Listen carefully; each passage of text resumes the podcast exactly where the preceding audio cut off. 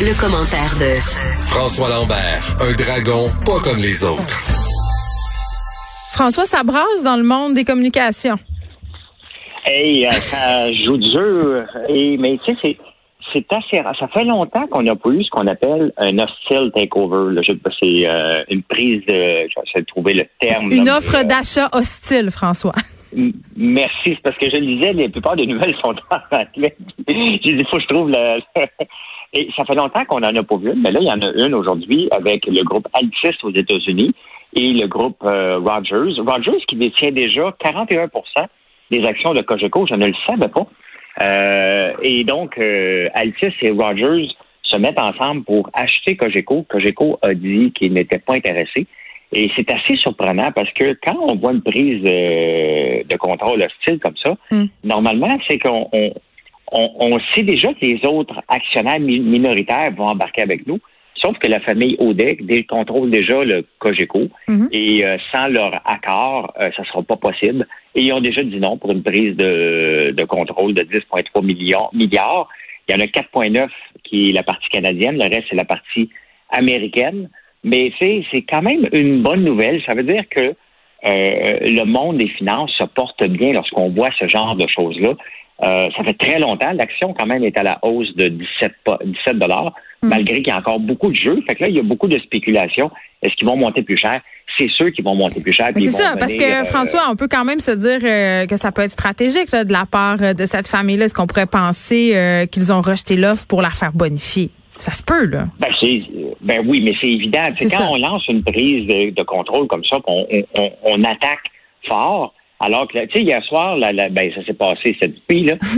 La, famille Audet s'est couchée hier soir en fermant les, bureaux à 5 heures, puis sont partis à la maison, puis ils disaient Allô, bébé, mon souper est-tu prêt? Il, se passe rien. Ils se réveillent un matin. Il y a une prise de, une tentative de, de prendre contrôle de la compagnie. Euh, c'est bien évident que tu lances pas ta première offre la plus haute, hein? Tu hmm. lances une première offre attrayante. Faut que tu dises aux, autres actionnaires, hey, regardez, c'est quand même attrayant, puis l'action qui valait 80, 78 dollars en vaut 94. Ça peut être tentant d'avoir une augmentation de 17 dollars, surtout si tu as payé pas cher avant. Mais pourquoi cette compagnie, pourquoi cette compagnie américaine, François, se lance là-dedans? C'est quoi leur intérêt? Leur intérêt, c'est que est une belle compagnie. Et euh, si on veut prendre la croissance, dans le fond, eux autres qui l'intéressent, la compagnie, Altis, c'est la partie américaine. Hmm. Cogeco a quand même un, bon pied à terre, puis ils veulent avoir la partie américaine. La partie canadienne, ils la revendent à Rogers. Ils la veulent pas. Sauf que, est-ce que c'est bon pour le consommateur? C'est certain que le bureau de la concurrence va venir euh, en jeu. François Legault a déjà dit il faut que le siège social reste euh, au Québec. Mais ça, c'est de la bouillie pour les chats. Parce que, regarde, Rogers a acheté au tournant des années 2000 euh, Mhm. Et Fido, euh, son centre d'appel est ici, euh, au Canada, euh, à Montréal, la plupart, puis un peu partout, parce que je peux le, dire maintenant, parce que j'ai vendu en 2012, et c'est nous autres qui faisions le service à la clientèle, entre autres, de Fido.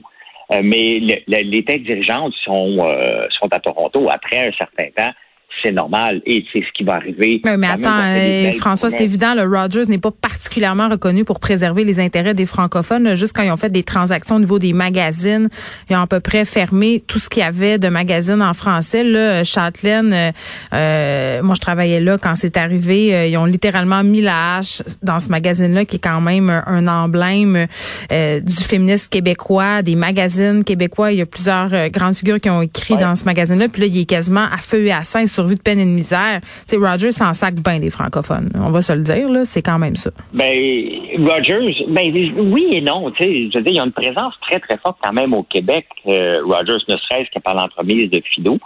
Euh, mais bon, téléphone cellulaire. C'est pas du contenu. Oui, exactement, mais non. Mais, euh, mais, mais la réalité, c'est que faut arrêter de promettre les, les sièges sociaux qui vont rester. Ça n'arrivera jamais. Ils vont le faire pendant cinq ans. Puis quand même que François Legault, la seule euh, chose, euh, tu sais, il faudrait pas que le gouvernement, cette fois-ci, euh, se lance avec la caisse de dépôt pour racheter Cogeco pour que ça reste si la dernière euh, qui avait fait ça quand même, ça a bien tourné à la fin, mais ça aurait pu tourner au vinaigre. C'est lors de lorsque Rogers voulait acheter Vidéotron. On avait payé quand même trop cher pour Vidéotron, mais le temps a donné raison quand même à la caisse de dépôt qui a mm. rentabilisé son argent faut toujours faire attention d'aller préserver et surtout d'embarquer dans une guerre de surenchère. Euh, j'espère que la Caisse des dépôts n'ira pas s'en mêler euh, pour sauver Cogeco du Québec. Euh, c'est un pari risqué. Ça a bien tourné dans le cas de Vidéotron, super bien tourné, mais il faut faire attention avec ça. Bon, un petit mot rapide, François, sur le télétravail et la mairesse Plante. Oui, ben écoute, c'est ton sujet préféré. C'est comme une fleur que je t'ai fait te laisser parler de Valérie Plante souvent de même. Ben non, mais c'est parce que tu sais, je l'écoute parler. Pierre, elle a fait un, elle a supplié les entreprises ramener vos, vos employés au centre-ville. Hmm. Les entreprises vont fermer. Mais tu sais, on, vient de dépenser 800 000 pour mettre des clowns dans la rue là, ok? On a dépensé 400 000 pour faire de l'animation aussi. Là, on dépense de l'argent pour faire de l'animation en pensant que ça va ramener des travailleurs.